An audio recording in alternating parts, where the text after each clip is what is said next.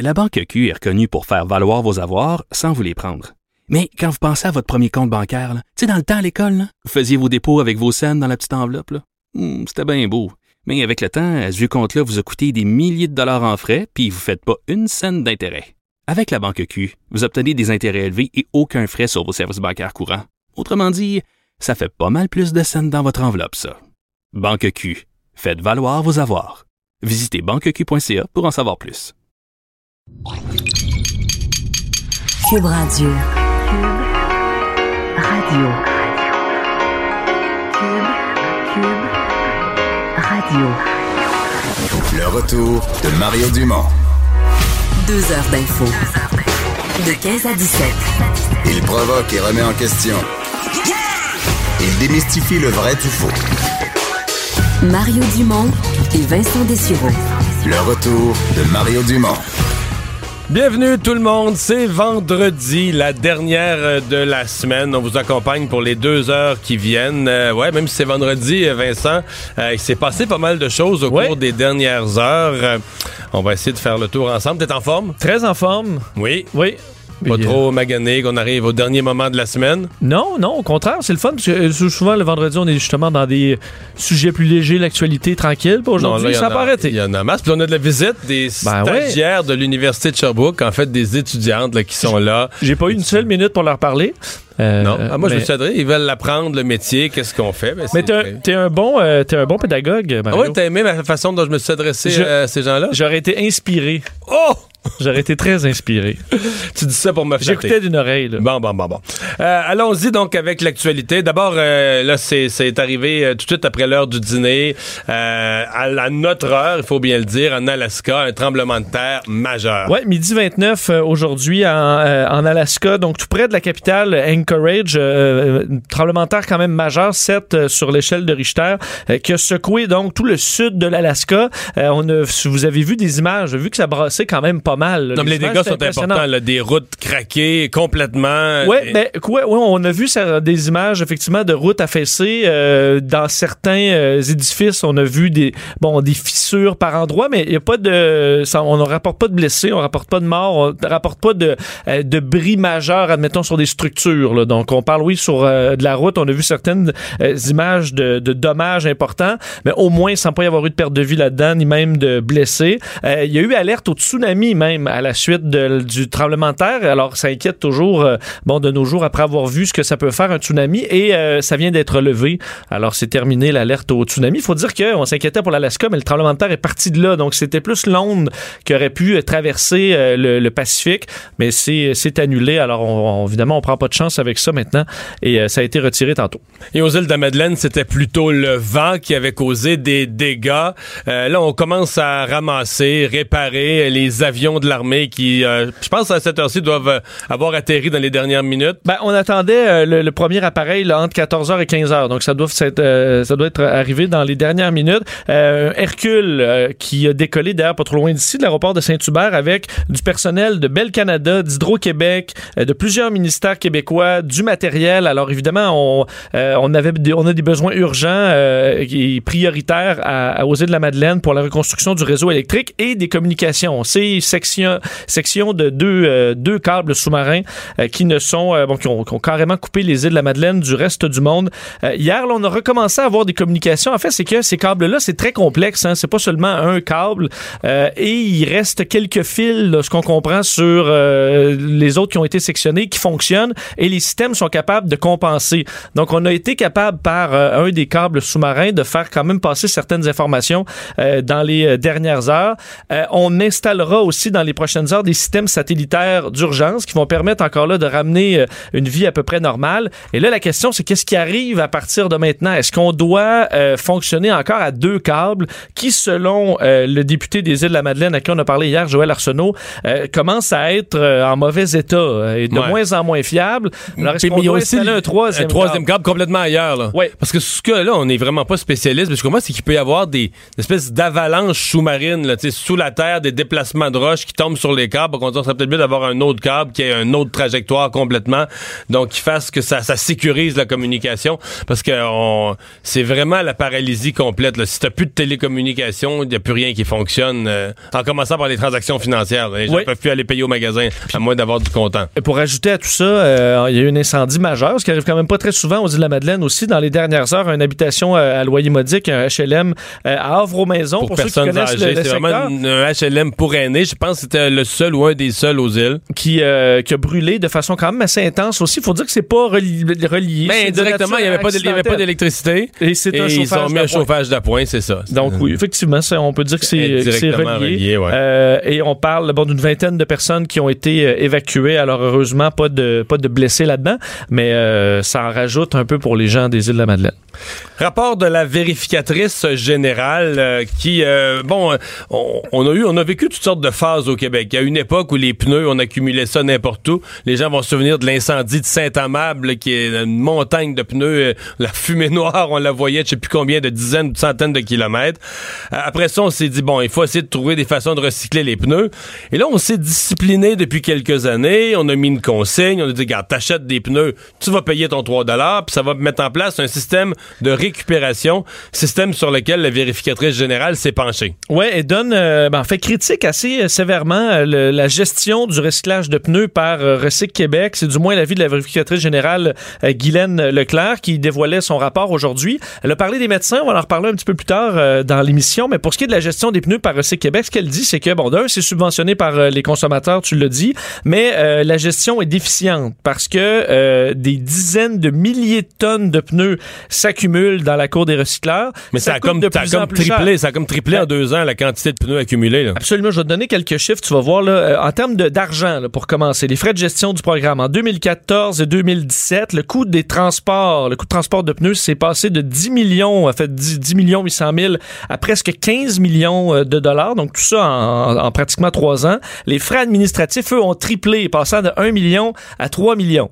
Et tout ça arrivait avec une quantité de pneus qui est entreposée, qui est impressionnante. En fait, le poids est passé de 15 000 tonnes à 33 000 tonnes en deux ans. Alors, il y a un problème, ça coûte plus cher et il y a de plus en plus de pneus. Alors, il y a une façon, euh, il y a quelque chose qui ne fonctionne pas. D'ailleurs, la VG qui recommande euh, différentes possibilités, par exemple, de faire de l'asphalte caoutchouté, ce qui serait possible, de, des barres ça, c'est l'autre bout. On, a, seulement quatre entreprises présentement au Québec qui utilisent le pneu, le, du vieux pneu comme matière première. Et ils peuvent pas utiliser toute la tout ce bah, qui se. Vous avez vu, que dans les arénas, par exemple, on utilise là, pour euh, les, patins des surfaces qui sont faits en de pneus. Il y a différentes euh, façons comme ça de réutiliser cette matière-là, mais on n'en utilise pas assez visiblement aux yeux de la vérificatrice générale. Ouais. Et euh, elle parle, elle parle d'inspecteurs dans son rapport. disant il y a, bon, il y a différents inspecteurs pour différentes matières, mais pour les pneus Recyc Québec, il y aurait un inspecteur. Bon, là, d'un côté, on dit oui, il y a juste quatre entreprises de surveiller qui récupèrent les pneus. Mais il y aurait, qui, qui utilisent les pneus, mais il y aurait 12 000 endroits de gens qui en, qui en ramassent, qui en accumulent. Donc, qui n'a pas fait le tour. Ben là, 12 000, c'est pas mal. Est-ce qu'ils sont bien entreposés? Est-ce que c'est sécuritaire, etc.? La, question, la question reste ouverte. Signature de l'entente de libre-échange qu'on connaît maintenant. L'accord États-Unis, euh, Mexique, Canada, qui, euh, bon, on, l'avait suivi, on se souvient du psychodrame. Finalement, on, on est arrivé à une, une, une entente, à un accord, mais il fallait que la signature soit posée là-dessus. Puis le 30 novembre, c'était comme la date limite parce que M. Peña Nieto, le, le président mexicain, ben c'est sa dernière journée au bureau. Oui, et euh, dernière journée, bon, importante quand même. Et on a vu des. Bon, écoute, la scène est quand même toujours impressionnante. On voit euh, bon les trois chefs d'État qui sont là pour euh, pour signer l'accord. Et il y avait des, des tons qui n'étaient pas nécessairement les mêmes, dépendamment bon qui on à qui on parle. Évidemment, pour Donald Trump, c'est un moment triomphant. Là, d'ailleurs, c'est ce que la Maison Blanche. Pensez, là, il est passé du pire accord jamais signé dans l'histoire des accords commerciaux ben, au meilleur accord jamais signé dans l'histoire des accords. T'imagines-tu l'écart entre les deux? Du pire au meilleur de toute l'histoire. Ben là, c'est-tu du progrès, ça? C'est sûr que de, de, ses yeux et des yeux de la Maison-Blanche, euh, c'est une victoire. D'ailleurs, la Maison-Blanche dit avec la signature de ce traité, le président Trump tient sa promesse de renégocier euh, l'ALENA et de protéger les agriculteurs, les entreprises, les travailleurs américains. Alors, elle fait sa signature que tu, tu remarques toujours une signature très imposante. Mais tu le crayon qu'il y a? C'est un crayon que tu utiliserais, là, si tu voulais, mettons, tu sais, tu veux mettre quelque chose à vendre chez vous, là, tu vas écrire avec un gros feutre, les gens en auto vont le voir, là. Ils signent, ils signent avec un crayon d'une large... De 1 Un de carré. Ah ouais. Puis quand, quand il montre, quand il montre au public, là, tu vois juste sa signature, tu vois pas la signature des deux autres chefs de gouvernement. Celui qui était moins enjoué, qui a d'ailleurs pas montré, parce y a une, une photo qui est quand même révélatrice. On voit M. Pignan Nieto qui, euh, euh, qui, qui, qui montre la signature, Donald Trump aussi, mais euh, pas euh, Justin Trudeau, qui lui, Il a bien fait. Euh, Ça, c'est une méthode de Trump. C'est quoi cette affaire, ça? Tu sais, Trump, tout- chaque fois qu'il signe un document, il le montre, là. Il nous montre l'accord ou le document ou le décret qu'il a signé pour montrer, là. Tu sais, regarde, je, je fais l'histoire, j'ai signé, mais Trudeau n'a pas d'affaire à jouer dans ce film-là. Il a bien fait. Fermez le document, j'ai signé, c'est beau, salut, là. Surtout Ouais. que tu as remarqué qu'il y avait une, a bonne conscience des caméras, Justin Trudeau. Ah oui, parce en que pendant la signature, c'est le seul qui a fait la, la pause. La pause, Sourire. et tout ça. Euh, mais donc, dans son cas, Justin Trudeau, lui, euh, évidemment, c'est, il est critiqué dans son pays, le nôtre, pour cet accord. Alors, évidemment, il n'est pas triomphant. Euh, bon, quand même dit que cet accord, euh, là, EUMC allait remédier à une certaine euh, instabilité euh, possible, instabilité économique qui aurait été beaucoup plus dommageable euh, qu'après la signature de cet accord-là. Et je peux vous faire entendre un extrait parce qu'il a quand même euh, rappelé à Donald Trump qu'il y a des dossiers qui sont pas réglés, dont celui des tarifs sur l'acier. On peut l'écouter. Okay, thank you very much, everybody. Nice that.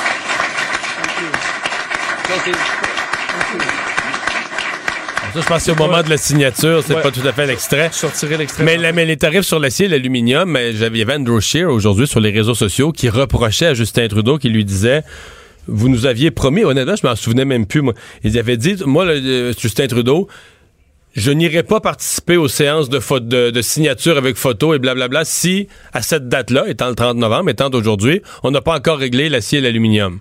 Puis là, dans les faits, l'acier et l'aluminium, c'est pas réglé, puis il a été pris pour aller quand même à la séance de signature. La, la date, juste pour euh, euh, expliquer ça aux gens, c'est qu'au au Mexique, il y a eu des élections il y a déjà plusieurs semaines. Le président euh, Peña Nieto, il a perdu ses élections. Et la façon que ça fonctionne là-bas, le changement de pouvoir se fait, selon ce que je comprends, toujours le 1er décembre.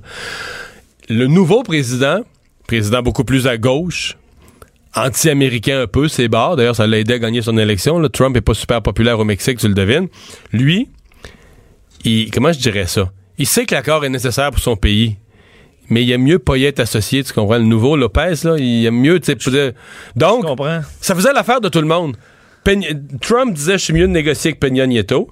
Peña Nieto, lui, veut le- il est tellement impopulaire dans son pays, il dit, je au moins laisser une trace dans l'histoire, dire que, regarde, moi, là, je suis parti, puis avant de partir, là, j'ai réglé le différent avec les États-Unis. Puis le nouveau, lui, se dit, moi, c'est quoi, là? Moi, là, pas avoir ma signature, c'est un accord avec Trump, ça fait bien mon Ça affaire. fait mon affaire, c'est bon. Ça faisait l'affaire de tout le monde. C'est pour ça que la date limite, c'était le 30 novembre, parce que Peña Nieto, à soir, il rentre à la maison, puis c'est salut. Demain, ma- demain matin, c'est Lopez qui est le nouveau président du Mexique, c'est plus lui. Fait que c'était vraiment. et ça fait un peu bizarre parce que, d'abord, il signe à Buenos Aires, et il signe sur le territoire argentin, argentin un accord qui n'a rien à voir avec l'Argentine, un accord euh, Canada, États-Unis, Mexique, là, tu sais. Mais c'est pour ça. C'était le 30 novembre, là, la date était très importante parce que demain, il y a un nouveau président euh, au Mexique. Euh, et euh, un nouveau bébé. Ben oui, le, le Québec a un nouveau Quelle bonne nouvelle pour un vendredi. Ben oui, un bébé ours polaire. Évidemment, on va parler d'ours euh, cette semaine, mais là, c'est pour une meilleure nouvelle. Aux de Saint-Félicien. Euh, et bon, la population, on sait, des ours polaires est inquiétante. Alors, euh, c'est toujours une bonne nouvelle quand, euh, en captivité, on réussit à avoir un, un jeune ourson. Ouais. Et on a parlé plus tôt dans la semaine euh, du grizzly qui avait attaqué quelqu'un avec Christine Gagnon, biologiste, directrice de la conservation et de l'éducation aux zoo de Saint-Félicien. On lui reparle tout de suite. Bonjour, Madame Gagnon. Bonjour à vous deux. Une plus belle nouvelle, là, mais c'est c'est pas, c'est quand même assez, assez difficile, assez rare, là, de les naissances d'ours polaires en captivité. Vous avez tout à fait raison, à Isaac Vac, euh, notre femelle qui a, de- qui a donné naissance à un ourson mardi euh, le 27 avait précédemment eu une portée d'ourson qu'elle a mis à terme en 2009. Donc, ça fait neuf ans qu'on attend une deuxième portée. On lui a présenté même euh, euh, deux différents tourtereaux pour euh, tenter d'avoir une autre portée. Que vous faites venir d'autres zoos? après 9 ans. Oui, effectivement. Nous, en 2011, on a acquis un nouveau mâle euh, qui venait des Pays-Bas. Et ensuite, comme ça fonctionnait pas avec euh, le, le Isaac Vac et, et Yélé, on a dit, euh, on a discuté avec nos collègues de l'Aquarium du Québec et on a fait un échange d'ours blancs à ce moment-là. On a échangé nos mâles pour deux saisons de reproduction. Alors, euh, Eddie, c'est son nom euh, à l'ours blanc de l'Aquarium, est venu chez nous pour euh, 2015 et 2016 et ça n'a pas fonctionné non plus. Alors, euh, Yélé a repris son rôle en 2017 et 2018 et cette année, surprise, on, on a une naissance. Bon. Alors, vous voyez, c'est vraiment pas facile. Juste pour vous donner un exemple, euh, j'ai le, j'ai le, le- on appelle ça un stud book. Alors, c'est comme l'inventaire de tous les zoos en captivité euh, sur la planète. Et en 2015, il y en avait 298. Le chiffre est en décroissance aussi dans les eaux comme il est en captivité. Et sur euh, tout ce nombre-là, il y a eu 13 femelles seulement qui ont donné naissance cette année-là. Et ils ont donné naissance à 20 oursons. Et sur les 20, il y en a seulement 10 qui ont survécu passé un an. Alors, euh, c'est... C'est pas beaucoup, un- là. c'est- un événement à souligner, effectivement, comme Bon, vous le disiez tout si à vous nous dites qu'il y, a- il y a un risque, veut dire que d'ici l'âge d'un an, il y a quand même un risque? Oui, euh, le risque est, est- est encore présent, mais euh, on attend toujours les 72 premières heures avant de faire quelque annonce que ce soit parce que c'est les heures les plus critiques. Passé ce moment-là, les probabilités augmentent que tout aille bien, mais c'est du vivant. Alors, comme n'importe quelle espèce et être euh, sur la planète, euh, il y a des imprévus, il y a des maladies. Mais pour l'instant, on se croise les doigts parce que Isaac Vac est une exemplaire. Elle l'a prouvé en 2009 et là, c'est c'est tout simplement magnifique de, de l'avoir manipulé, ce petit être-là. Et euh, on- évidemment, on surveille. Et si jamais on avait à intervenir, on le ferait, mais pour l'instant, on laisse faire la nature. Ouais. Isaac Vac, là, votre femelle, quand même, en 2008, si je ne m'abuse, avait donné naissance à un ourson euh, qui, qui- qui était disparu. Puis sur les caméras de surveillance, vous aviez, vous aviez constaté qu'elle l'avait mangé, là, son ourson. Effectivement, euh, c'était sa première portée. OK. C'était une jeune femelle. Elle a 16 ans actuellement.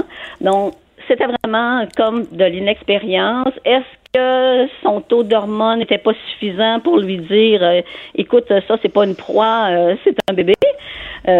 On le saura jamais, mais quoi qu'il en soit, cette année-là, effectivement, elle a pris euh, son ourson pour une fois, puis elle l'a mangé. Ce qui, ce qui est rare, que- ce qui est rare qu'une mère ours mange son propre bébé? Exceptionnel? C'est des choses qui arrivent. C'est des choses qui aussi arrivent, ah en ouais. nature.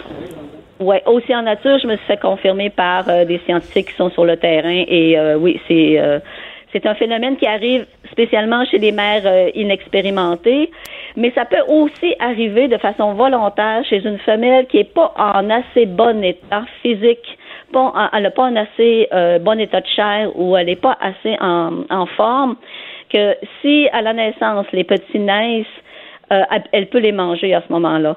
Et on parle d'investissement parental. Vous comprenez qu'en donnant naissance à des petits oursons de 600 euh, grammes à peu près, l'investissement, le coût Le- physique que ça lui a coûté n'est pas énorme. Ouais. Venez-vous de me dire, venez-vous de me dire que le bébé, le bébé ours pèse pas un kilo? Exactement. Oh, c'est dur à imaginer, là. Exactement. Fait que ça naît vraiment petit, là. Oui, ouais, absolument. Écoutez, le, le, si on compare un bébé porc-épic avec sa mère au niveau du poids, le petit fait à peu près 7% de la femelle au niveau du poids. Et en ce qui concerne euh, euh, l'ours blanc, c'est 0,18% Alors, c'est même pas 0,2% euh, du poids de la femelle. Actuellement, notre femelle est estimée à 330 kilos. Alors, c'est minuscule comparé à la Wow. femelle, évidemment. Puis elle, euh, grosse Ouais, comme ça, avec ses grosses pattes, est capable de s'occuper d'une petite bébé plus petit qu'un bébé, là. Oui. Oui, effectivement, la vidéo qu'on a mise sur Facebook aujourd'hui là, montre à quel point elle est délicate. Et si les gens se surprennent de voir qu'elle prend vraiment au complet la tête du bébé dans sa gueule pour le déplacer, sachez que c'est normal, c'est un comportement euh, naturel. Elle va, c'est très sécuritaire pour le petit de faire ça comme ça. Et elle va faire ça pendant plusieurs semaines pour le déplacer et le garder au chaud contre elle. Pour les gens qui sont émus par les, les bébés animaux, qui aiment les voir interagir, etc., est-ce qu'il n'y a pas de webcam, là? Vous allez présenter des vidéos comme ça de temps en temps? Est-ce qu'il y a une façon pour les plus maniaques de... Je sais que certains zoos ont des, ont des webcams? Est-ce qu'il y a ça chez vous? Non, on n'est pas connecté à l'extérieur pour euh, cette, euh, cet endroit-là, cette caméra, euh, cette tanière-là. Mais effectivement, vous le disiez, on va régulièrement parce que 23h45 sur 24, Isaac Vac est roulée en boule et elle protège et elle cache son petit. Elle dort Fait presque. que- qu'on le voit pas de toute façon, là. Les- Exactement. Donc les seuls, les moments qu'on vous a mis là, c'est parce qu'on les a, on a regardé et on a prélevé les moments où elle se tourne et où on voit le bébé. Alors la majorité du temps, elle, elle dort, puis euh, elle, ne- elle n'est pas sortie. Ça fait trois jours qu'elle n'est pas sortie de sa tanière. Alors on va aller chercher pour vous ces moments-là et régulièrement on va mettre, euh, on va mettre ça à jour sur notre page Facebook parce que on est trop content de ça. Je présume que si le bébé est pour peser comme sa mère, mettons, euh, faisons un chiffron, le 700-800 livres d'ici quelques années, euh, puis qui part de, de, de si petit que ça, de moins d'un kilo, les premières semaines, c'est le cas de nos bébés aussi, remarquez les êtres humains, mais les premières semaines, les premiers mois, oui. ça doit grossir à un rythme assez impressionnant. là. ça doit prendre de la, de la grandeur et du poids très vite. Oui, au- à un mois, il va faire à peu près 3,5 kilos à un mois. Alors, ça vous donne déjà une idée. Et on le remarque euh, pour avoir vu les vidéos à toutes les à tous les jours. Je vois ce matin, j'ai vu une- quand même une bonne différence. Là, sa tête est un petit peu plus solide et ses pattes, on voit déjà que sa fourrure euh, a poussé, ses petites pattes sont plus fortes. Alors déjà, on voit, puis il y a comme une petite bedaine ronde là, qui commence. Alors euh, oui, euh, ça, ça grandit vite, comme vous dites, et le lait est, le lait est extrêmement gras. Il est très, très, je me souviens plus du pourcentage. Parce là, que le bébé est nourri juste, euh, juste à sa mère là, à ce moment-ci. là. Absolument, c'est, oui, c'est le meilleur, euh, le meilleur lait qu'il peut pas avoir et les meilleurs soins qu'il peut pas avoir. Christine Gagnon, merci beaucoup de nous avoir parlé. Ça m'a fait plaisir de Au partager ça avec vous. Au Au revoir, revoir. merci beaucoup. Tu vas Ouais. avoir hâte d'y aller. Toi Hein? qui aimes beaucoup les zoos. Tu sais que si jamais à l'Est, je des eaux partout. Ouais. Pas à Saint-Félicien. C'est beau. Je devrais avoir honte. Non, j'en doute pas. Parce que l'enclos euh, des, des, des, des ours, euh, justement, c'est récent. C'est récent, puis c'est flambant. Ouais, ouais, c'est grand, énorme, Ouais, beaucoup plus grand qu'avant. Et il faut mettre ça à notre programmation de vacances éventuellement. Le retour de Mario Dumont. Joignez-vous à la discussion.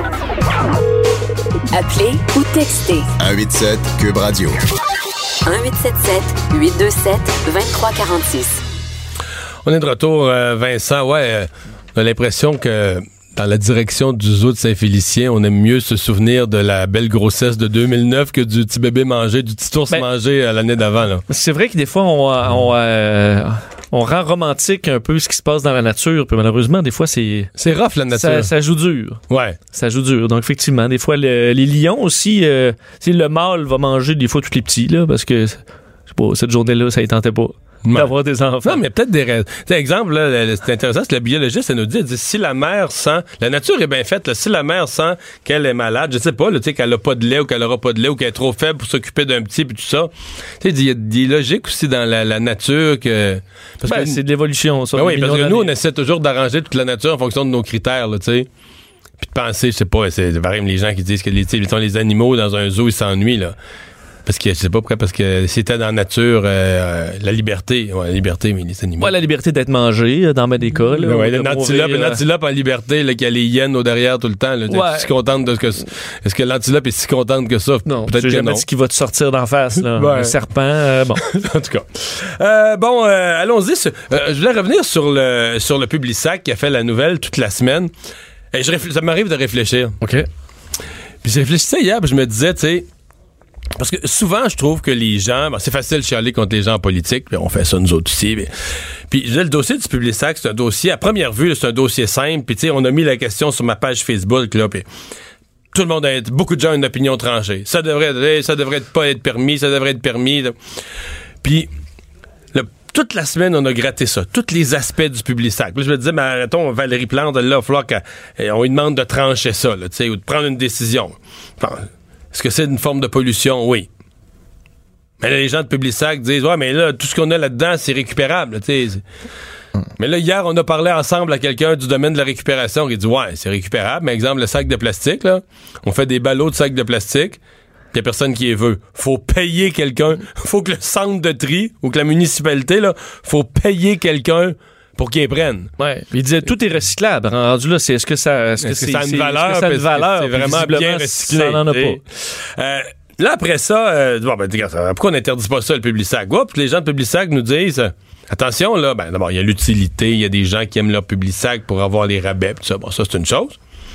Mais dans la plupart des régions maintenant, le journal de quartier pour les villes, le journal de localité pour les petites régions, là, tu sais, est glissé dans le public sac. Et ça, j'ai vérifié ça un peu, j'ai fouillé ça un peu il semble assez clair que, écoute, plus on s'entend-tu, y a-tu quelque chose de plus pauvre au monde que les petits journaux? Même les grands journaux sont tous sur le bord de la faillite. C'est, le journal local. ah ouais, c'est pauvre. Là, t'as resté un journaliste ou deux, puis plus grand-chose, puis ça a de la misère à vendre de la publicité, puis ça a baissé ses prix pour sa publicité, puis tout ça. Donc, la distribution, le coût de la distribution compte.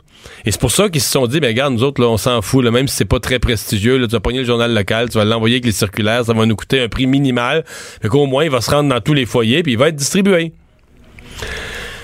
Ma compréhension, c'est que si on, enlevait, si on interdisait une distribution large du public sac, là, pour euh, les petits hebdos, les petits journaux, qu'on soit la goutte de trop, Ouais, fait que là, tu perds des sources d'information locales. L'information locale, c'est prioritaire. Fait que, tu sais, je me disais, tu sais, c'est entre le regard simple des gens, peu importe lequel, qui dit, ah, le public sac, voici comment on règle ça. Puis, la vérité d'une décision, tu sais, quand tu arrives à dire, ouais, il faut que tu regardes toutes les facettes. Mais je dis pas qu'il faut pas que tu prennes de décisions. Les gens qui gouvernent doivent, c'est leur devoir de prendre des décisions. Mais ça montre que de le côté politique, c'est souvent plus compliqué. Ouais. Puis quand tu te mets à t'attaquer une question, puis quand tu te mets à t'attaquer une question, puis la fouiller vraiment, là. Tu sais, mettons, quelqu'un disait, un politicien, on dirait, il est courageux, lui. Il veut plus de pollution, plus de public sac, là. Là, l'hebdo va arriver, puis va te dire, ouais, OK, tu es prêt, toi, comme mairesse, là, ou comme maire, t'es prêt à porter ça que toi, tu vas avoir tué, tu vas avoir mis la dernière hache, là, dans le petit hebdo qu'on avait dans notre petite ville, dans notre, MRC. Dans la dernière couverture locale qu'on avait, là, ben, toi, tu vas dire, la hache a été mise là-dedans, puis tant pis, là, les gens iront voir sur Internet. Sauf que là, on va dire, bah, on va peut-être euh, peut-être peut-être les aider. Puis après ça, ça finit par être une politique super complexe. De subvention. ça peut pas être simple. Puis là, euh, bon, un comité de ci, un comité de ça. Fait que voilà, ben réflexion donc sur le, le public sac. Ceci dit, la mairesse de Montréal est vraiment là-dedans. Là. Va devoir. Euh, mais moi, je pense pas qu'elle va changer grand-chose. Mme Madeleine peut-être là, va mettre des rendre, plus disponible le petit collant là, pour que les gens qui en veulent pas que le collant soit disponible à la mairie. Ouais ouais, facile à obtenir pour les gens qui en veulent pas là. C'est pour pas gaspiller des publicités. D'après moi, ça va tourner autour de ça à la fin. Le retour de Mario Dumont. Pour nous rejoindre en studio. Studio à commercial cube.radio. Appelez ou textez. 187 Cube Radio. 1877 827 2346. Vincent, en début d'émission, tu nous as parlé du rapport de la vérificatrice générale. Ben, on va parler à la principale intéressée, euh, Guylaine Leclerc, la vérificatrice générale du Québec, qui est en ligne. Bonjour. Bonjour, M. Dumont. Alors, euh, un état de situation, c'est un sujet dont on n'avait pas parlé depuis des années quand même, euh, la gestion des pneus, donnant l'impression au public que, bon, ben, autrefois, on a eu toutes sortes de problèmes avec les pneus, mais maintenant, il y a une consigne de 3 dollars et tout va bien. C'est pas si simple que ça, là, hein? C'est pas si simple et ça va pas aussi bien que ça. Euh, effectivement, Recycle Québec, on se serait attendu qu'ils assument le leadership de euh, s'assurer que les pneus sont euh, recyclés conformément à, l'objectif de ce pourquoi ils existent. Et euh, c'est pas tout à fait le cas. Euh, premièrement, bon, les coûts ont, de, gestion ont augmenté de, de, façon importante. On a de moins en moins de transformateurs. Il faut comprendre que Recycle Québec euh, va envoyer des, transporteurs prendre des pneus chez un détaillant, les transporter chez un transformateur pour qu'ils soient euh, idéalement recyclés ou euh, remoulés.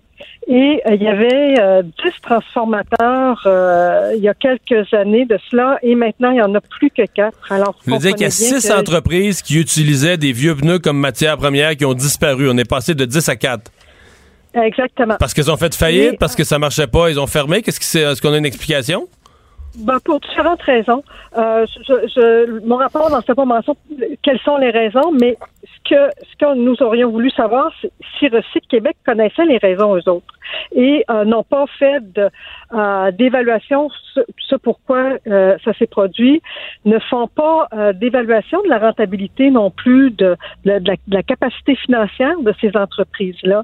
Recycle Québec, c'est des coûts, là, le 3 que vous donnez mhm. par année, en 2017, ça leur a donné 25 millions de dollars. Parce qu'il n'y a pas, vous n'avez pas décelé de faille pour ce qui est d'aller chercher l'argent. Ça, ça ramasser notre argent, ça va très bien, là. Ben, ça, aller la chercher, c'est Revenu Québec qui le fait. Alors, Revenu Québec va chercher l'argent, la remet à Recycle Québec. Bon. Mais après ça, Recycle Québec, il doit s'assurer que, premièrement, il fait la bonne c'est-à-dire qu'il recycle comme il se doit de le faire. Alors, euh, c'est ça. Alors, euh, Recycle Québec euh, ont, ont reçu 25 millions cette année. Leurs coûts ont été aussi de 25 millions. Un des problèmes qu'on dit, Recycle Québec se doit de s'autofinancer. Mais dans les faits, il ne sait même pas s'il s'autofinance. Parce qu'actuellement, il y a de l'argent. Parce qu'à cause de- des, des, des 3 dollars qui sont euh, versés par, euh, par nous, les individus. Par contre, est-ce qu'avec l'argent qu'il a actuellement euh, dans ses comptes, est-ce qu'il va être en mesure de pouvoir honorer tous les tous les services qu'il se devra de faire dans les années futures, il ne le sait pas parce qu'il fait pas de planification budgétaire. Alors, il y a, il y a vraiment plusieurs lacunes qu'on Ouais. identifie. Et, et pendant ce temps-là, les pneus s'accumulent par, par dizaines de milliers, là, de tonnes. Absol- absolument. On est passé du simple au double au niveau de entre 2014 et 2017. On a on avait euh, 15 000 tonnes de, de pneus et euh, de stock là, de pneus et de copeaux et de poudre, euh, ce qu'on appelle la poudrette. Là. Euh, on est passé de 15 000 tonnes, on en a un peu plus que 30 000 tonnes actuellement en stock. On ne réussit pas à transformer tout ce que nous rejetons comme consommateurs. Et euh, pendant ce temps-là, il y a même des cimenteries qui importent des pneus pour les valoriser. Alors, il y a toute une gestion qui se fait, qui fait mal, qui n'est qui, est pas du tout, du tout ad- adéquate. Dernière question sur les pneus, parce qu'on a quand même au Québec un historique, là. On se souvient tous de l'incendie de Saint-Amable, un historique de feu de pneus terrible. Est-ce qu'on a un sérieux, parce que là, je vois les quantités que vous nous dites qui sont accumulées. Est-ce qu'il y a un sérieux dans, la gestion de ces stocks de pneus? Est-ce que c'est entreposé de façon sécuritaire? Est-ce que c'est surveillé? Ou est-ce qu'on est revenu euh, à, disons, un- on fait ce qu'on peut avec, puis on fait des gros tas de pneus? On est-tu revenu à ça? Ce qui se produit, c'est que euh, Recycle Québec n'a pas un seul inspecteur pour toute la province. On sait qu'il y a 12 000 détaillants. Euh, donc, les détaillants, c'est ceux qui nous vendent les pneus, mais eux autres, en attendant que les, les pneus soient ramassés, ils se doivent de les stocker. Et euh, donc, il y a un seul inspecteur pour toute la province pour inspecter ces 12 000 détaillants et les quatre, euh, les quatre transformateurs une des choses qu'on reproche à Recycle Québec, c'est que euh, lui se doit de s'assurer que quand ils sont recyclés, les pneus, c'est fait à zéro déchet. Euh, mais ça, ils s'en assurent pas. Dès qu'ils les ont amenés chez un transformateur, ils considèrent que c'est zéro déchet, sans savoir si le transformateur va vraiment le, le, le, le, le- le recycler à zéro déchet. Et pour revenir à votre question sur est-ce qu'il y a des dangers qu'on a un amoncellement comme on avait eu à Saint-Amand, euh, ça, c'est le ministère de l'Environnement qui donne une autorisation euh, au, justement aux transformateurs et qui s'assure que bon ben y a, ce danger-là euh, n'existe pas.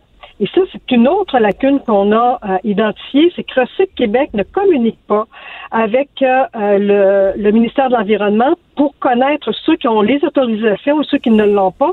Et même ce qu'on a constaté, c'est que euh, pendant six mois de temps, il a euh, continué à transporter des, des pneus chez un transformateur qui n'avait plus l'autorisation du ministère de l'Environnement et c'est une plainte du transporteur qui a fait en sorte que Recycle Québec a été informé qu'il a cessé euh, de transférer euh, les pneus chez le transformateur. C'est tout un portrait de situation. Euh, dernière question sur euh, les euh, médecins. Euh, Bon, vous avez vérifié certains certains mécanismes de contrôle que la RAMQ devrait avoir en place pour s'assurer que lorsqu'on verse des primes à des médecins pour des actes particuliers, que, que la prime est bel et bien versée pour sous justification.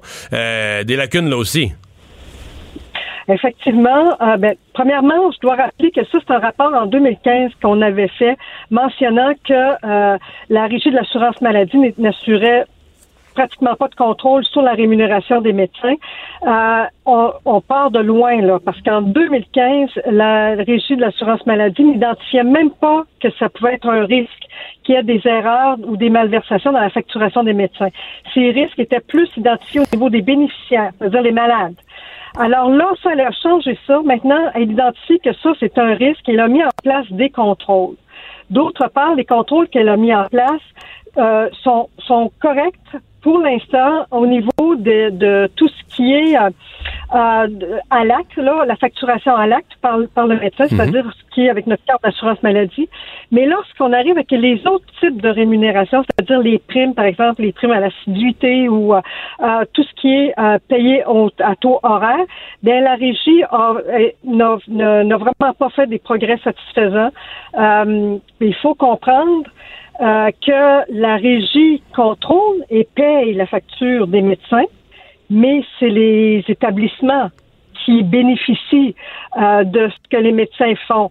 Alors, l'horaire fait par les médecins, euh, les, euh, les primes à, à l'assiduité, mais ça devrait être contrôlé par l'établissement, mais c'est pas elle qui paye. Alors, vous comprenez qu'il y a un problème de communication entre le ministère de la Santé, les établissements et la régie pour s'assurer qu'il y a un contrôle adéquat dans ce qui est versé aux médecins. Madame Leclerc, merci de nous avoir parlé. Merci, au revoir, Guylaine Leclerc, la vérificatrice générale. Sais-tu qu'est-ce qu'il y a de beau, euh, Vincent? Quoi? Ben là, euh, on vient aux pneus, là. Oui. T'as vu le portrait de situation, comment tout est mal géré, tout est tout croche. euh, on sait pas, il y a des gens qui ont, plus leur permis pour entreposer des pneus du ministère de l'Environnement, mais on leur en livre quand même. On ne sait pas, on n'a pas de planification budgétaire, mais l'argent rentre. Tu sais, ça mar- As-tu déjà remarqué au gouvernement, c'est tout peut foirer, tout peut devenir dysfonctionnel, mais quand vient le temps, là, de rentrer l'argent, tu sais, le 3 piastres, une fois qu'ils ont institué, là, 3 piastres par pneu, là, Ce système-là, il marche. il est béton. Hein? Ça, c'est beau. Puis on a un nouveau porte-parole. Qu'est-ce qu'on va faire avec les 3 piastres, là?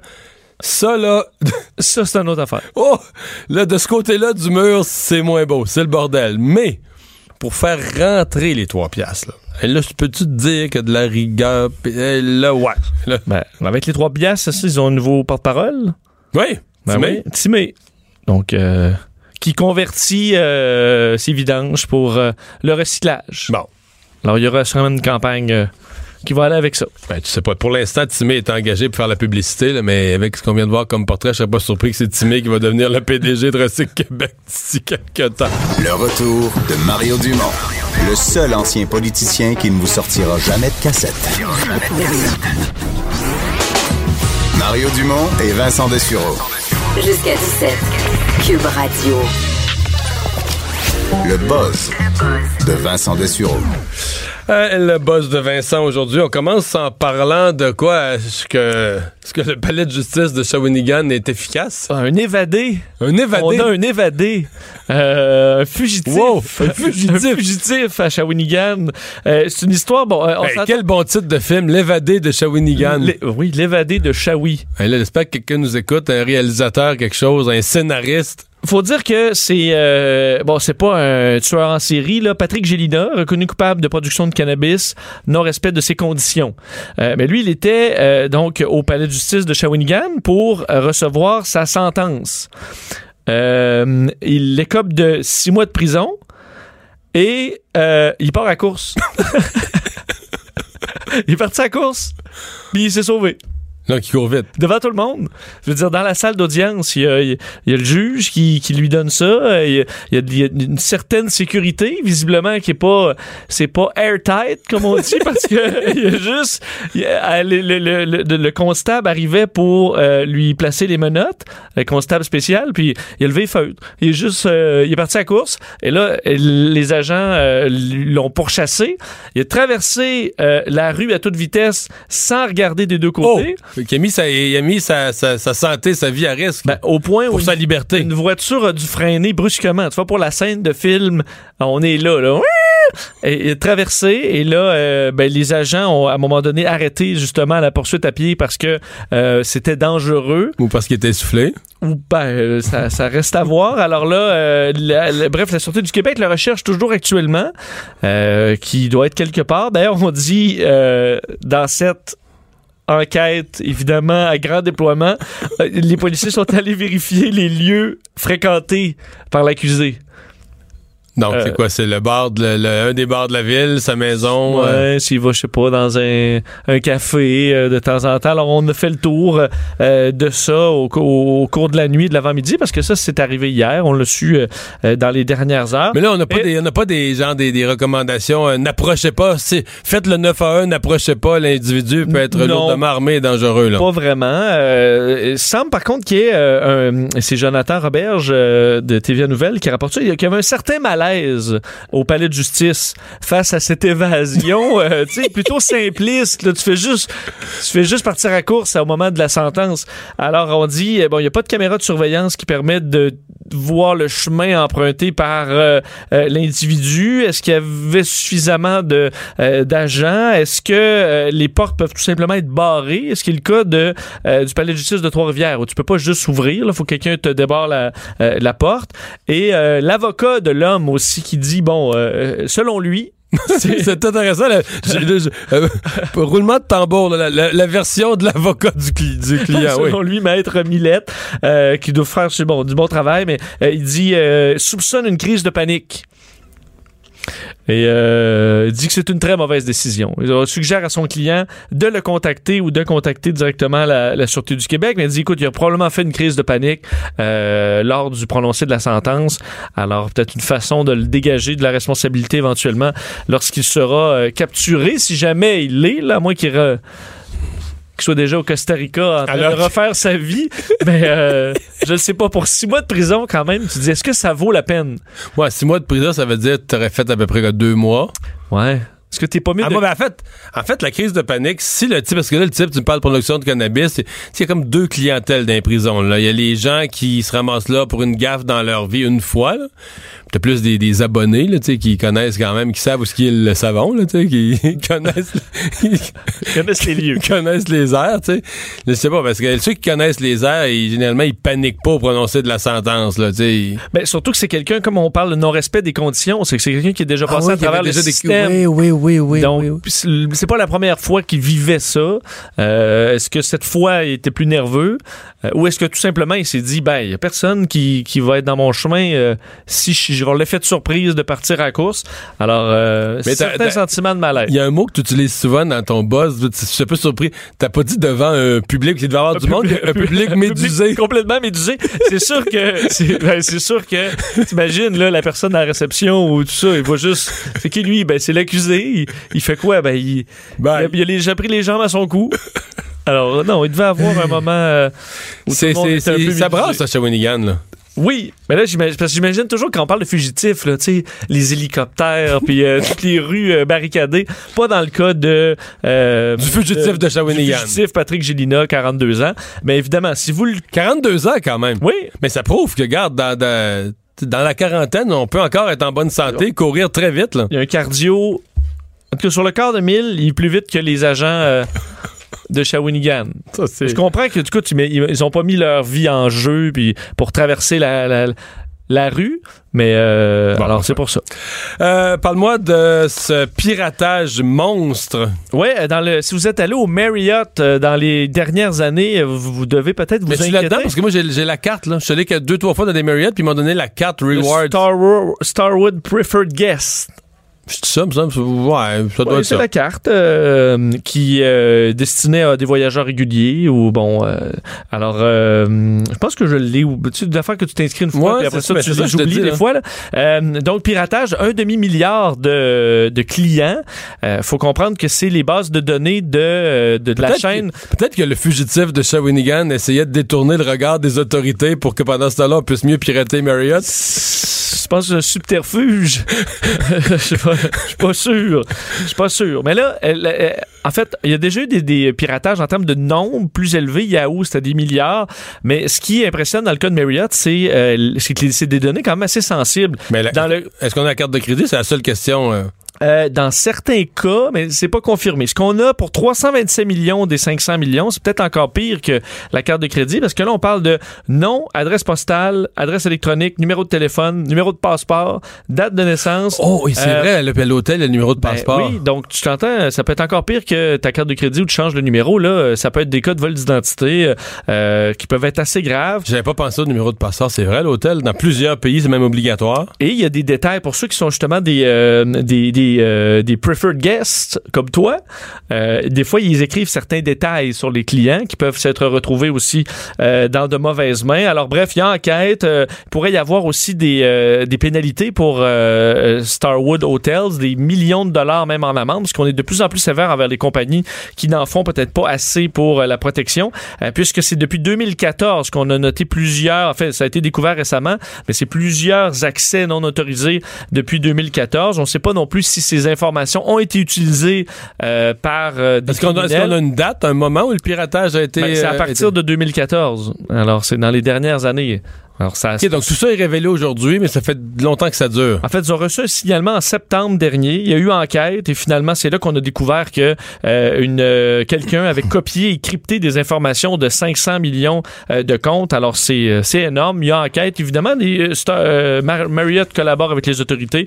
On en saura davantage. Il y a un site aussi euh, qui est disponible sur le site de Marriott si vous voulez des informations sur quoi faire. Ils offrent aussi un service de d'abonnement gratuit à euh, Web Watcher là, qui s'occupe de surveiller Internet pour voir si vos données ont été piratées. Alors, offre ça gratuitement à ceux qui auraient été euh, affectés.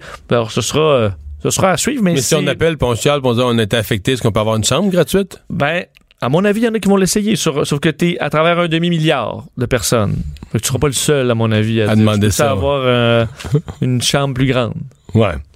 Euh, campagne brillante de, de, de marketing. Oui, j'ai trouvé ça euh, très intéressant cette histoire-là aujourd'hui. Payless Shoe Source, qui est un magasin de souliers, euh, disons, euh, à bas prix. Là. Ouais, ben là, le mot payless, payer moins, ça, C'est ça. ça dit ce que ça a à dire. Ça dit ce que ça a à dire. Et eux ont décidé pour, de faire une campagne pour montrer la qualité de leurs souliers pas chers.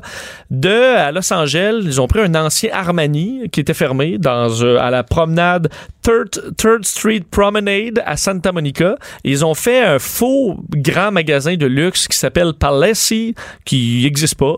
Et ils ont invité des influenceurs des influenceurs mode, des fashionistas du web euh, pour venir essayer euh, voir les souliers puis voir ce grand lancement. là, on Mais ils ont pris leur soulier de payless. Oui. Ils les ont mis sur des, tu sais, des, des, euh, Ben, comme les magasins chics, t'as pas beaucoup de marchandises euh, sur une c'est rétro-éclairé, euh, tu sais, vraiment, là, petite tablette de bois chic. Là, là, tu déposes juste une paire dessus. là. et tu mets des prix qui font pas de bon sens. Fait que, mettons, une paire de souliers qui coûtait euh, 20 pièces, tu mets euh, 200, 400, 600 dollars US euh, dans un magasin qui se veut ultra luxe. Et là, tu fais entrer les influenceurs qui sont là. Eux puis- sont censés connaître la mode. Ben oui, écoute, c'est, c'est, ça influence une affaire terrible. Et le problème, c'est que euh, ben, tout le monde embarqué là-dedans trouvait, puis là, ils filment les, les influenceurs qui disent à quel point les souliers ont l'air de, sont de qualité, que c'est clairement du, euh, tu sais, de, de, de la euh, sophistiqué, que c'est élégant. Et là, plusieurs s'en, s'en- en ont acheté À jusqu'à payer 645 dollars US pour une paire qui en valait en 19,99 et 39,99. Alors là, ils les achètent, puis c'est à la fin que de- d'un, on rembourse tout le monde, là, on dit bon pour pas euh, qu'il y ait de problème, mais on les filme aussi leur réaction à dire ben finalement ça vaut 15 pièces ou 25 pièces votre soulier que vous venez de payer 450. Mais c'est un stunt marketing incroyable. Ben oui, parce que ce que là, leur but étant de montrer que euh, il faut pas se fier à la marque et qu'il peut y avoir de la qualité aussi dans des choses pas chères. Sauf que ce que ça dévoile aussi, dans ma tête, c'est encore plus révélateur, c'est à quel point le marché influenceur, des fois, on, on vend n'importe quoi, là. Ouais. À quel point on n'a pas nécessairement on de se fait réels inviter. experts. On se fait inviter dans une nouvelle boutique, c'est chic, c'est bien Ça décoré. On est- d'alimenter nos affaires. on est dans l'atmosphère, puis on dit wow, puis euh, Et que t'as peut-être pas nécessairement de grands experts là-dedans, ou du moins ça se guidonne pour pas grand-chose. c'est ce qu'on peut comprendre. Parce qu'on peut penser, c'est vrai, qu'un vrai connaisseur, un fin qui a déjà cousu du cuir de ses mains, aurait regardé la chaussure puis aurait dit attends une petite minute. Ben, À mon avis, t'envoies, je sais pas, Bugarici, là, des grands euh, de- qui, qui vont arriver, vont, ben, ils vont voir, mettons, la qualité de la couture. Ça veut pas dire que c'est de mauvaise qualité. Non, non, mais ils vont dire-. Comme un bon mécanicien qui va voir un véhicule, tu sais, une, une, une Bentley versus un véhicule pas cher, va être capable de dire, OK, ben, la mécanique, on comprend, oui, c'est bien fait, mais c'est pas, c'est pas quelque chose qui va durer très longtemps. là. Je pense que clairement, ils ont- on en apprend un petit peu sur euh, la, la vraie nature de certains euh, influenceurs fashionistes. Mais tu vois, moi, je suis. sais, c'est assez gratteux, puis je trouve le soulier, là, c'est peut-être une des seules affaires. Tu sais, je vais vraiment cheaper sur toutes, là, tu sais, les chemises, les pantalons. J'ai pas de limite vraiment, là, pour... C'est rare que ta chemise te déchire sur le corps, mais, Mais parce que des mauvais souliers, c'est, c'est tout, le- c'est la... Parce que, tu sais, moi, je marche pas mal, tu marches, tu vas finir par avoir mal aux pieds, euh, potentiellement aux genoux, potentiellement dans le dos. Ouais, euh, la semelle va se défaire de Ben, toute ça façon. se défait tout, euh, tout ça, puis c'est, c'est, c'est comme une affaire où il y a comme une limite, là, tu peux pas, obligé- pas obligé de payer 1000 pièces des souliers, mais il y a comme une, il y a comme une limite, là, tu sais, que tu peux pas aller, tu sais, je vais aller à la chemise à 12 pièces moi, mais je dirais pas aux chaussures à 12 pièces parce que je vais avoir peur, tu sais, que c'est- tu marches là-dessus, là, puis c'est la structure du pied, mais je sais pas. Ah, tu sais où mettre tes- ton, ton argent, c'est bien. Sur la- des trucs de qualité là où il faut. Voilà, là où il faut, au pied, Au pied. sur la tête, n'importe quoi. Mario Dumont et Vincent Dessureau. Le retour de Mario Dumont. Après l'avoir lu et regardé, il était temps de l'écouter. Cube Radio. Félix Séguin qui est dans nos studios. Euh, bonjour Félix. Bonjour. Journaliste d'enquête à TVA. Euh, on va se parler dans un instant d'une décision qui affecte directement ton travail à toi, qui est sortie à la Cour suprême ce matin. Mais d'abord et avant tout, euh, reportage aujourd'hui sur un gros mariage. On fait des noces en fin de semaine. Oui, ça, ben, ça fait euh, beaucoup jaser, en fait, ce reportage-là. C'est euh, euh, à l'effet que le Hells Angels, Martin Robert, se marie en fin de semaine. Martin Robert, qui est-il? C'était Hells Angels du chapitre de Montréal, puis c'est probablement l'un des plus influents de sa génération.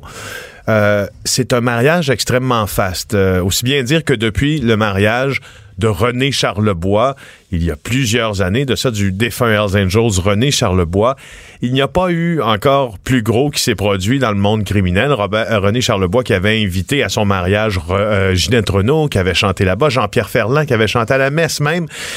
Euh, il y avait eu un- une somptueuse réception, mais avec le mariage de, de Martin Robert en fin de semaine, on est ailleurs. Et ils ont réservé le- le- le- la salle de bal du Windsor. Parce que c'est qu'on n'est pas dans un endroit isolé. On n'a pas une salle de réception quelque part loin des regards. On est, peut pas être plus. C'est impossible d'être plus au centre-ville que ça. C'est en plein centre-ville sur la rue Peel, la salle de bal. Ensuite, euh, l'hôtel où les convives euh, sont invités, c'est le Mount Stephen, un hôtel 5 étoiles qui, lui, est sur la rue Drummond. Alors, c'est assez particulier parce que c'est entouré d'un fast-food, des dizaines de milliers de dollars, ce, mariage-là. Et, aussi, c'est parce que euh, Martin Robert, Mario se m- marie avec Annie Arbic. Annie Arbic, c'est une euh, trafiquante elle-même. Elle a été reconnue coupable de trafic de marijuana ainsi que blanchiment d'argent dans le passé avec sa mère, qu'on surnomme la reine de Kanesatake, Sharon Simon, qui, a, qui est aussi narcotrafiquante, qui a aussi blanchi de l'argent et qui a des contacts partout à- à- aux États-Unis, notamment pour faire fructifier cet argent-là. Bon. Euh, mariage, on, on fait quoi quand on est. Parce que toi, tu nous comptes ça de même, là, mais les policiers, si toi tu sais ça, les policiers en savent pas mal aussi. euh, Ils font quoi? Ils ne sont pas invités, non? Ben, Euh, on, on utilise souvent là, un terme un peu éculé là, que les policiers vont aller refaire leur album photo, blablabla. Dans ce cas-ci, ils ils vont le faire pour une très bonne raison, cet album photo. C'est que, d'abord, le SPVM, la GRC, la police, par leurs informateurs, sont au courant depuis déjà des semaines que ce mariage-là aura lieu et ils s'y préparent. Ils s'y préparent pourquoi? Parce que la liste des criminels invités à ce mariage-là est hyper impressionnante. Et ça on prouve... peut dire des gens de haut niveau, là, des gens riches, des Oui, gens. on est dans on est dans la criminalité organisée, donc le crime organisé, mais des gens qui sont dans ces très hautes sphères.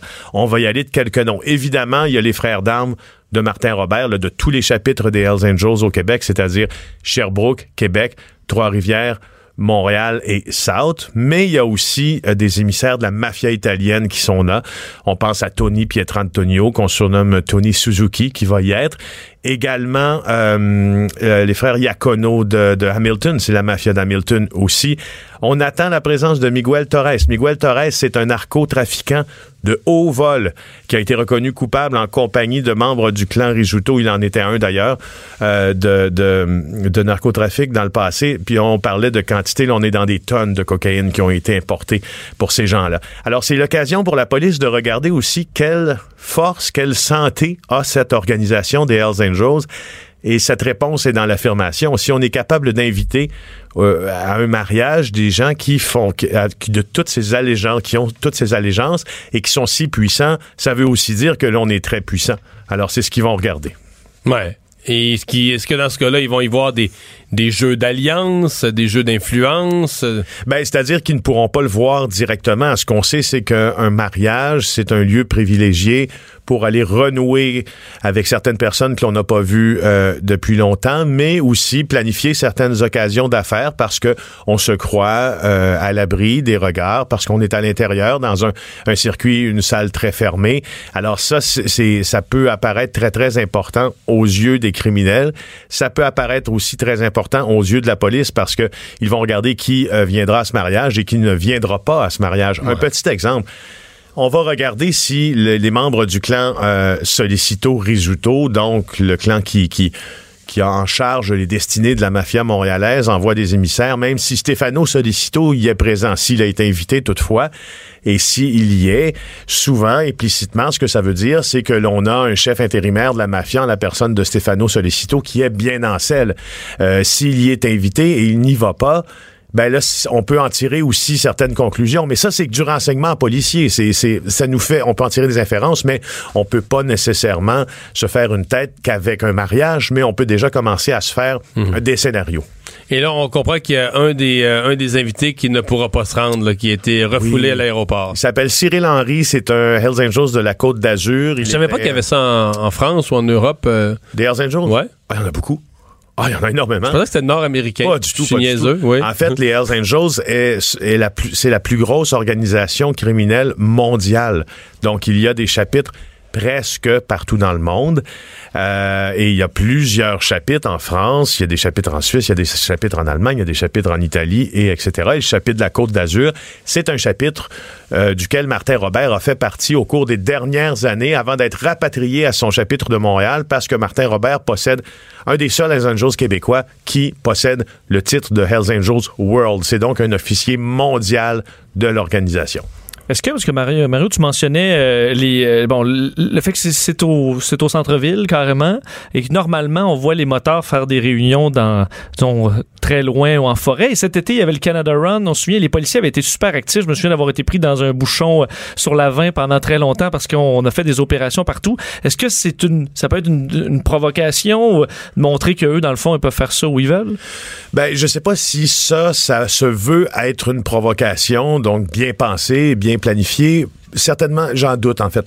Par contre, euh, ça fait quand même, ça fait quand même, ça donne quand même l'opinion qui a un certain sans-gêne, euh, qui a une certaine légitimité de s'afficher et puis qu'on le fait dans les plus beaux endroits, dans des endroits, comme tu le dis, qui sont très publics, et etc. Euh, cela dit, fait intéressant aussi, le, le célébrant de, de cette union-là, parce que ce sera manifestement une union civile, c'est un Hells Angels qui s'appelle Stéphane Plouffe. Et euh, on a parlé tantôt, euh, il y, y, a Gilles Duceppe qui a appelé mon collègue Paul Larocque. Gilles Duceppe, euh, euh, pas à l'Assemblée nationale, mais bien à la Chambre des communes. à la Chambre des communes, Mario a fait voter, a participé aux efforts pour faire voter la loi anti-gangstérisme du, du, Québec, du Canada, n'est-ce pas? Puis, il était dans tous ces États, Gilles Duceppe tantôt, que, euh, que, que le, le, le, gouvernement du Québec ait octroyé le statut de célébrant parce que ça s'obtient, ce, ce, Oui, il faut faire une... Ben, je m'en allais là parce que j'ai connu des gens qui ont fait ça. Il faut faut que c'est l'État civil qui te donne le statut. C'est ça, qui donne le statut célébrant du mariage. Moi, moi, aussi, je connais des gens qui ont été célébrants dans des mariages. Je ne crois pas que ces gens-là ont passé à travers une vérification d'antécédents judiciaires et de sécurité. Puis est-ce que est-ce que c'est à propos euh, de le faire? Ça, c'est un autre débat. Mais on est quand même là, là. Le célébrant a reçu euh, de l'état civil, donc le permis de célébrer le mariage. Hmm. Félix, c'était un des pros au Québec dans le, journalisme d'enquête. Il y a une décision ce matin de la Cour suprême. Euh, c'est un petit peu compliqué monsieur, madame, tout le monde, mais en gros, on est face à quelqu'un qui était parti combattre avec l'État islamique. Un journaliste de Vice a fait euh, des entrevues avec lui, des, des, des, échanges avec lui, euh, que la police ensuite considère comme des pièces à conviction importantes. Donc ça a monté jusqu'à la Cour suprême. Est-ce qu'il devrait être obligé ou non de dévoiler ses sources, de fournir son matériel de sa source? Et la Cour suprême ce matin a dit, ben oui, il faut, euh, c'est d'intérêt public de remettre ça. Ben moi, je trouve ça évidemment très intéressant. On va essayer de le rendre très intéressant pour les gens qui, qui qui, nous écoutent aussi parce que ça soulève des notions hyper importantes pour le droit du public à, à l'information. Contexte, effectivement, 2014, c'est le journaliste Ben McCosh qui travaille pour le Vice Magazine. Lui, il interview euh, le Canadien Farah Mohamed Shirdon. Donc, il est euh, enrôlé, endoctriné par l'État islamique. À ce moment-là, il se livre à plusieurs exactions outre frontières et il y a une correspondance entre ces deux personnes-là. Il fait une série de reportages sur lui. Bref, ça se, ça se passe sur, euh, sur le site Internet de Vice et puis ça quand même beaucoup, beaucoup, beaucoup de tirando. C'est bien, bien. mais ça, nous rappelle que Vice, un média, a beau être numérique, a beau être en ligne, il est considéré comme un média et le gars est considéré comme un journaliste en, 2014 ou en 2018. Et, de fait, c'est un et de fait, c'est un journaliste qui est très respecté, qui travaille selon les règles de l'art et etc. Bon. Alors là, ce qui s'est passé, c'est qu'après ce reportage-là, évidemment, question de sécurité nationale, la GRC veut porter euh, ultimement des accusations contre les gens qui ont décidé de quitter à l'étranger pour se joindre à une organisation, terroriste. Ils le peuvent de fait. Alors, on demande, euh, on demande de, de, de, à saisir finalement euh, les échanges entre les captures d'écran là qui contiennent les échanges entre le journaliste et la personne à qui il parle. Donc, euh, d'abord, euh, la Cour euh, va dire qu'il doit, la Cour ontarienne va dire qu'il doit fournir ces échanges-là. La Cour d'appel, qui est saisie de l'affaire après parce que le journaliste et le média ne veulent pas divulguer ça, la Cour d'appel en est saisie. La Cour d'appel va dire oui, vous devez fournir ces échanges-là. Et là, on porte ça en Cour suprême et la Cour suprême aujourd'hui dit oui, vous devez fournir vos échanges. Alors, ce que vient dire la Cour suprême aujourd'hui, c'est que la fameuse protection des sources, euh, puis la fameuse protection plutôt du matériel journalistique, ce n'est pas absolu. Hein? C'est-à-dire que moi, si j'ai une correspondance avec quelqu'un, puis ça, ça tombe finalement, euh, ça fait partie d'une enquête de police en cours, la protection de ce matériel-là n'est pas absolue. Et je vais vous dire pourquoi. Dans le travail de Macoche, il y a une grande différence entre une source confidentielle parce qu'une source confidentielle, on peut l'évoquer devant le tribunal. Moi, Mario, tu me parles, tu veux pas qu'on sache que c'est toi qui m'as parlé je te donne le privilège de source. Je vais protéger ton identité. Je ne dirai pas t'es qui. Là, à ce moment-là, on va aller devant le tribunal et puis on va évoquer ce privilège-là, puis il va y avoir un procès dans le procès. C'est reconnu. Ça se combat. C'est d'ailleurs en train d'être combattu, encore une fois, euh, en Cour suprême. Alors si c'est pas une source, c'est l'individu lui-même. L'individu lui-même. Et tout le monde sait dans l'article que c'est cet individu-là qui a parlé à Mécoche parce que Mécoche le dit. Donc, il n'y a, a pas de source confidentielle à protéger. Par contre, en 91, il y a eu un arrêté de la Cour suprême qui est un peu, euh, qui tranche sur la manière que les médias doivent se comporter pour fournir le matériel à la police lorsque c'est demandé par, le tribunal. Et, euh, Parce que le travail journalistique n'est pas le prolongement du travail de la police. En théorie, ben toi, tes dossiers et tes affaires que tu fouilles, c'est pas c'est pas censé être du matériel. Si la police veut faire la même enquête ou les mêmes interrogatoires qu'elle les fasse, c'est un peu ça. Ben justement, puis de, de, fait aussi, c'est que la police a la loi de son côté. Nous, on n'a pas la loi de notre côté. Nous, on travaille avec des euh, avec plusieurs moyens pour arriver à convaincre des gens de nous parler, puis plusieurs outils pour de retracer des gens, etc. La police en a des 100 fois meilleurs. Maintenant, ce que ça vient dire, ce, jugement-là, c'est que là, d'abord, le journaliste, présentement, il doit rendre son matériel à la police. Et là où c'est très dérangeant, c'est que, tu sais, quand tu dois euh, fournir du matériel à la police ou etc., il y a toujours un danger que ça déborde un peu. Exemple, si moi, la police vient regarder dans mon téléphone pour avoir telle, telle, telle, telle conversation que je dois leur fournir, que le tribunal m'a ordonné de leur fournir. Puis dans ce cas-ci, c'est le plus haut tribunal du Canada. Ben, d'expérience, les journalistes, on sait que sans, puis je veux pas mettre tous les policiers dans le même panier, mais il y en a qui vont avoir les yeux bien écarquillés puis qui vont regarder souvent, pas juste ce qu'ils doivent chercher, mais qui vont en profiter pour regarder. À qui il parle, à qui il parle lui, puis qu'est-ce qu'ils ont dit, puis qu'est-ce qui, sur quoi ils travaillent. Puis... Oui, puis ça peut être des informations sur un fichier informatique que tu fournis. Il y a différentes informations aussi là où tu étais quand tu as parlé à cette personne-là, euh, avec qui parfois tu étais, où cette personne-là à qui t'as parlé était. Donc tu peux fournir des informations sans t'en rendre compte qui vont mettre bien que là, la source du, journaliste soit manifestement décédée, mais qui vont mettre en danger un paquet de sources. Et, à chaque fois que, que, que, la police, par le biais du tribunal, vient se mettre le nez dans une salle de presse, c'est toujours pour nous inquiétant parce que, je veux dire, on a, on a, la crise des médias, elle est, elle, est, elle est actuelle, elle sévit présentement, on la vit, on la voit. Euh, on a travaillé très fort pour sortir souvent des grosses histoires, des trucs qui ont d'impact, qui donnent également à notre à nos médias une plus-value, qui, qui font en sorte qu'on poursuit une tradition de bon journalisme, exemple au Québec. Alors là, si on permet, euh, si on permet, si un tribunal permet à la police de venir de saisir qu'un petit truc chez nous, c'est un drôle de message que l'on envoie aux gens que l'on informe. Parce que dans le fond, ce que ça dit en général, c'est que la garantie n'est pas absolue quand on est une source confidentielle, que si on parle à un journaliste, à un moment donné, on verrait pas le résultat de nos conversations se faire perquisitionner par la police. Nous, on est prudent, on est très prudent.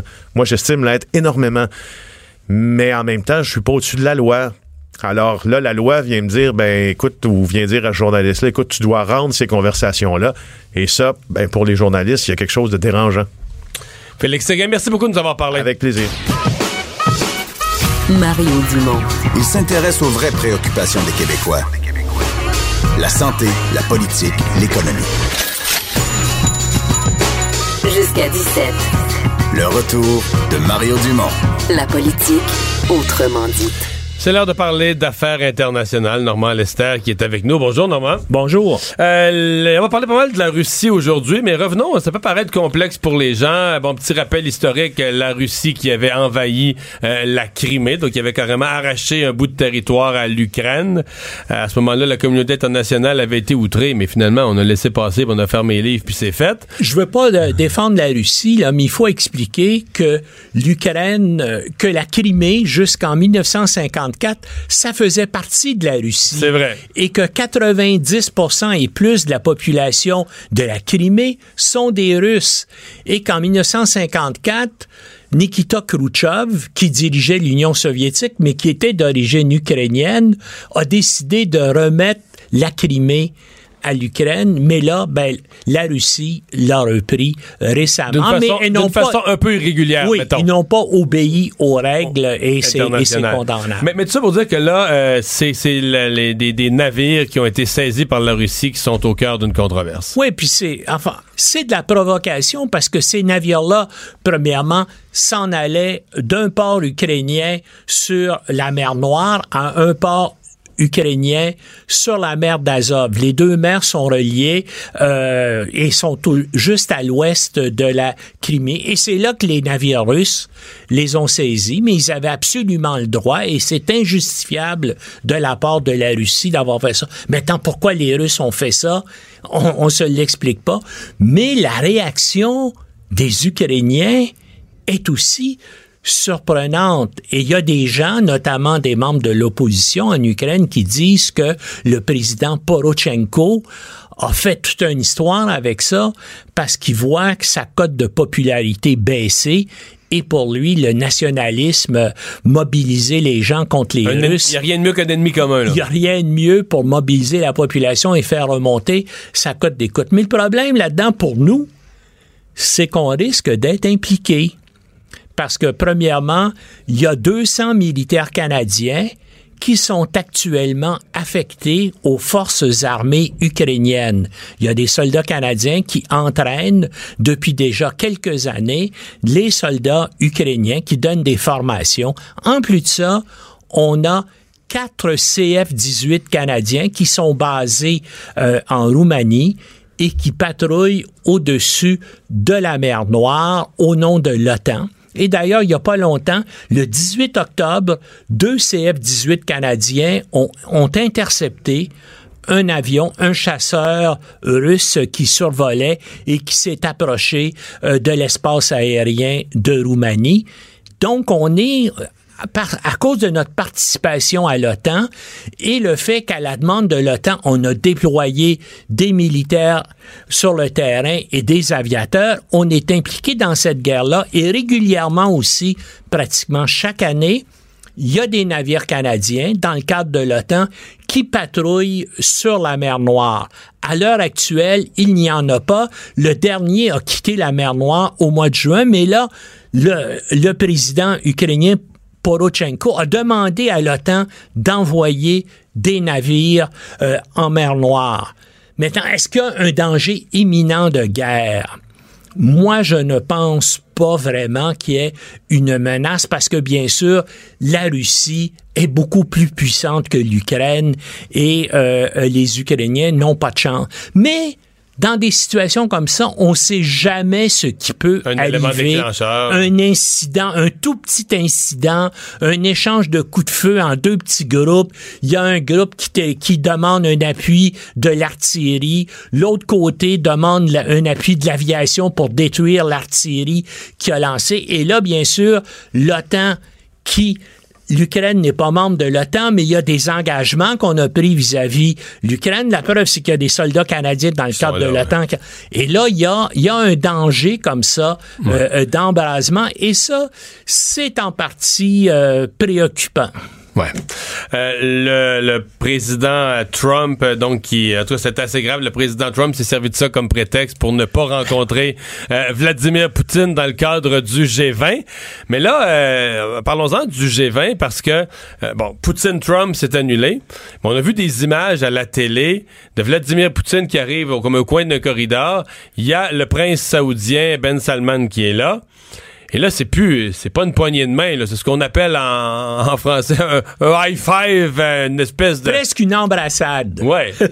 ben oui. Qu'on interprète comment? Mais les deux ont intérêt. Premièrement, Ben Salman a l'intention de dire aux Américains, et regardez là, si vous me laissez tomber là, quand je vais faire mes achats militaires la prochaine fois, je vais acheter du matériel russe plutôt que d'acheter du matériel américain. Et actuellement... Et ça, c'est à coup de milliards. c'est à, à coût de centaines de milliards. Hein? C'est le pays actuellement qui achète le plus d'armes sur la planète, l'Arabie saoudite. Alors, puis Trump a justifié le fait qu'il oubliait l'assassinat du journaliste chroniqueur du Washington Post Khashoggi en disant oui il est assassiné mais on va perdre là euh, 100 milliards de dollars si euh, on, on dénonce euh, l'Arabie saoudite et son prince alors bien sûr le prince s'approche de Poutine Poutine, il n'a que des choses à gagner là-dedans. Il s'approche et puis peut-être qu'il va faire de l'argent parce qu'effectivement, les Saoudiens vont acheter des armes à Poutine. D'ailleurs, il y a un autre allié proche des États-Unis, membre de l'OTAN, qui s'appelle la Turquie, qui, il y a un an environ, a préféré acheter un système de défense anti-aérien russe qui s'appelle S-300 plutôt qu'un système américain. Et ça, ça avait nettement déplu à Washington. Si on reste dans le cas Trump-Poutine, il y a une histoire qui, qui, qui, bon, qui nous amène encore à penser qu'il y a eu des, des liens entre les deux hommes. Cette histoire de penthouse de, de plusieurs millions de dollars que Donald Trump aurait voulu donner à Vladimir Ouais. Poutine. Essentiellement, et ça, là, ça devient très grave, et c'est probablement là-dessus que l'enquêteur spécial Mueller va le prendre, sur ces tractations financières en Russie. Hein, c'est depuis les années 80 que les entreprises de Trump veulent s'établir à Moscou, veulent Parce construire... qu'aujourd'hui, là, dans les fêtes, il n'y en a jamais. Il n'y a, pas de Trump Non, Tower. non, il n'y en a pas. Il n'y en a pas. Mais il s'essaye depuis les années 80. Euh, pourquoi est-ce qu'il donne pas assez de cadeaux, on n'achète pas assez, il n'y a pas assez de corruption? En tout cas, il n'a jamais réussi à s'établir. Et là, tu on, laisses pas entendre qu'il y a un petit peu de corruption en Russie, là? mais là, on apprend justement que on a en 2016, euh, durant la campagne électorale, tout ça, il y avait un projet de Trump Tower à Moscou et les gens disaient ben garde, on va mettre un hôtel là-dedans, on va mettre des condos. Puis on va donner un formidable condo, probablement en penthouse, d'une valeur de 50 millions de dollars à Poutine. Et ça, ça va nous aider À obtenir les à autorisations. obtenir les autorisations voulues. Et quand Poutine va avoir son penthouse à Trump Tower, les autres oligarques vont dire, ben nous aussi, on va vouloir acheter des condos là, puis on va remplir l'édifice. En tout cas, c'est des choses qui ont été... C'est toujours le fun de croiser le président dans l'ascenseur Ben quand oui. tu as un dossier à discuter. C'est ça, exactement. Mais là, le problème, c'est que Trump faisait tout ça durant sa campagne électorale, puis au même moment, il disait non, je n'ai aucun lien économique, je n'ai, je ne discute pas économie avec la Russie, je suis pas impliqué là-dedans.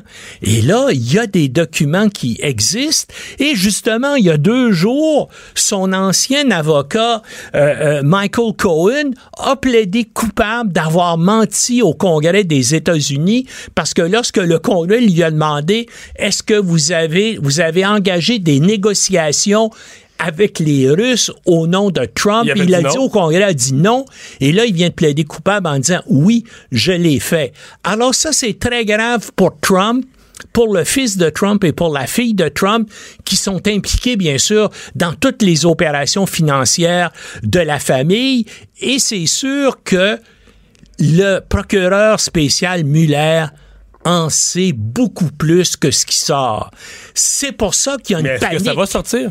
C'est ça. Ben, il y a une panique. Ça va sortir probablement dans les dépositions, dans les documents juridiques que Mueller va déposer dans euh, le cas de l'ancien avocat de Trump. Et ça va probablement sortir dans son rapport final.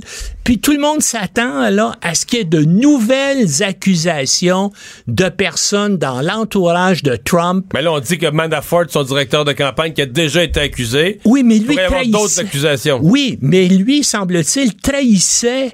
Il, il- il faisait semblant de collaborer avec l'enquêteur spécial Mueller, mais il y avait une entente avec Trump parce que Trump voulait savoir ce que l'enquêteur spécial savait. Donc, il donnait l'information à Trump, semble-t-il, en échange de quoi Trump lui a dit T'en fais pas, dès que tu es condamné, je vais te pardonner. Mais ça, ça va faire un autre scandale. On s'en va, là. On s'en va vers un dénouement sur tous les liens entre Trump, sa famille et puis les oligarques dans l'entourage euh, de Poutine.